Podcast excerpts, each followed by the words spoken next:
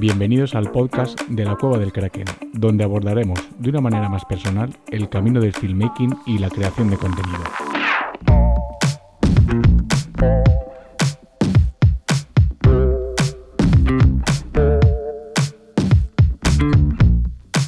Bueno, pues eh, una semana más y un, episodio nuevo.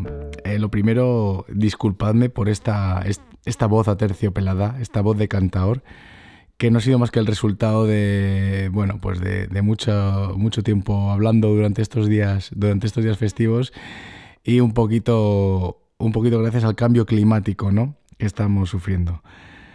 Bueno, no quería eh, empezar sin antes agradeceros a todos y cada uno de los que habéis dedicado un ratito de vuestro tiempo en, escucharme, ¿no? En, poneros estos podcasts.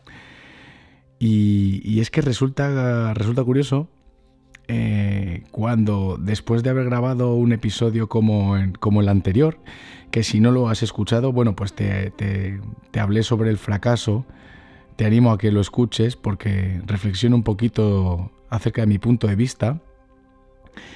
Y bueno, pues después de, haberlo grabado, em, publicarlo y pues al fin y al cabo recibir un, buen feedback de la gente que lo había escuchado, pues la mente, mm, la mente comienza a bombardear eh, con miles de críticas negativas, de, de ánimo destructivo, ¿no? Como como nadie va a escucharlo, eh, no estás a la altura o, bueno, estás haciendo el ridículo con estos, con estos podcasts.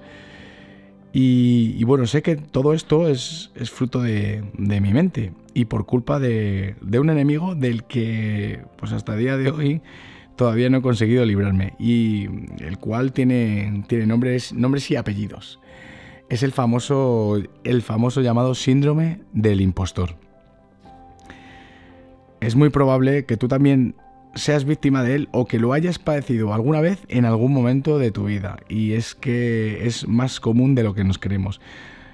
Puede que lo hayas incluso normalizado y, lo hayas hecho formar parte de tu personalidad. Lo que va a hacer que tu autoestima y que tu nivel de confianza pues que sea tan bajo que todos los éxitos y logros que estés consiguiendo los achacas a la suerte y no lo estás achacando a tu esfuerzo al conocimiento o al talento que tú tienes. Pero es que es que es más.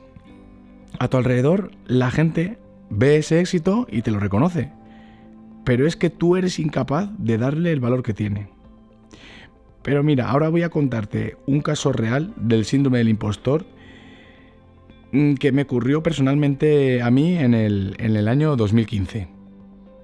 Me voy a remontar a, junio del 2014 eh, que es cuando bueno, pues nació mi hijo mayor y coincidía en una, en una época en, en, la que llevaba pues, pues llevaba varios años, uno, dos, quizá un poco más de tiempo entrenando triatlón, eh, y, bueno, pues carreras cross con bastante regularidad.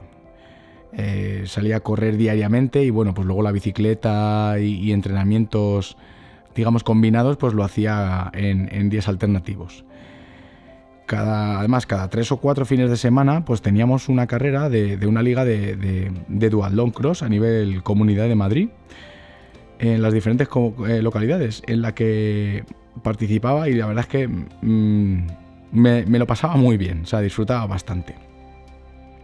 Pues en esta liga había una clasificación por grupos de edad y, bueno, en la temporada de 2015, después de todo esto que te he contado, dentro de mi categoría eh, de 25 o 30 años, pues, pues conseguí quedar tercero en la clasificación final.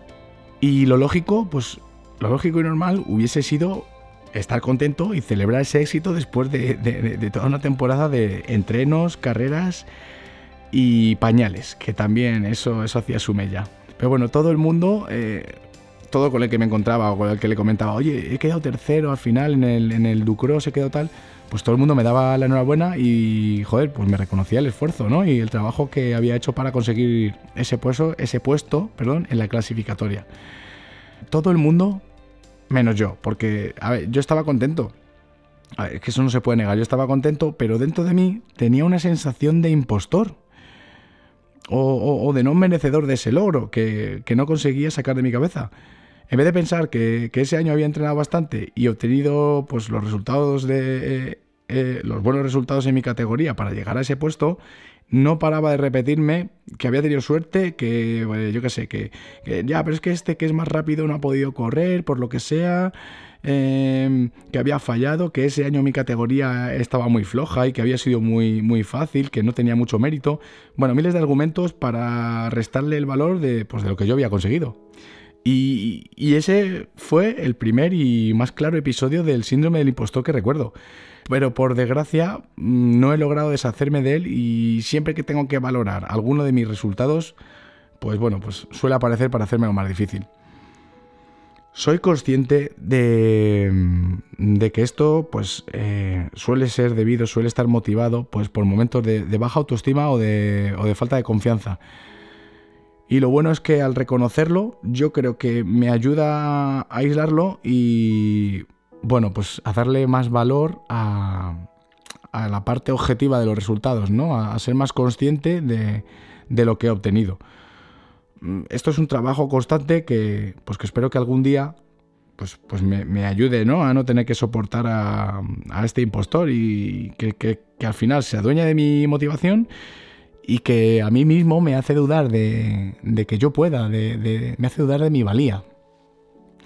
Si a ti, si alguna vez te ha ocurrido, o bueno, pues te, ocurre a menudo, te has sentido identificado con esto, esta historia que te he comentado, con, estos síntomas, bueno, mi, consejo es que intentes no prestar atención a todo ese ruido mental.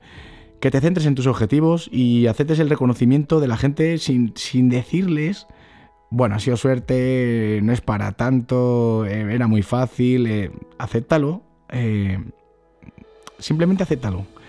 Aceptarlo y agradecer sus palabras va a ser la manera de ir reforzando poco a poco la confianza que tienes en ti mismo. O sea, tienes que ir ganando esa confianza, tienes que ir ganando terreno al síndrome del impostor para que poco a poco tengas más confianza en ti mismo y no excuses el, éxito que has conseguido. No le pongas eh, excusas.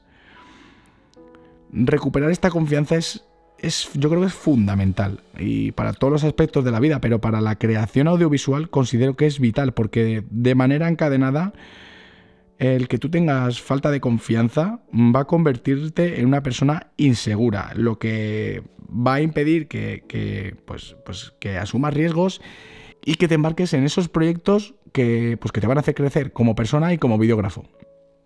Creo sinceramente que la batalla más difícil es la que la que libramos contra nosotros mismos. Porque somos el enemigo que, que mejor nos conoce, sabe todos nuestros puntos flacos y con quien menos débil nos debemos demostrar, independientemente de la competencia o el nivel que haya. Al final, el que más daño nos va a hacer somos nosotros mismos. Y escúchame, porque si hay algo de este episodio que quiero que te quede claro, es que con confianza y seguros de nosotros mismos va a ser la mejor manera de dar el 100% en cada proyecto y obtener el resultado que realmente merecemos. Y hasta aquí el episodio de hoy. Puedes dejarme un comentario a través de Instagram o YouTube y decirme qué te ha parecido. Y espero que todo esto que vayamos creando nos sirva tanto a ti como a mí para seguir evolucionando. Acompáñame cada semana para estar al tanto de todos los temas que vamos a tratar. Gracias por prestarme parte de tu tiempo y te espero en el siguiente episodio.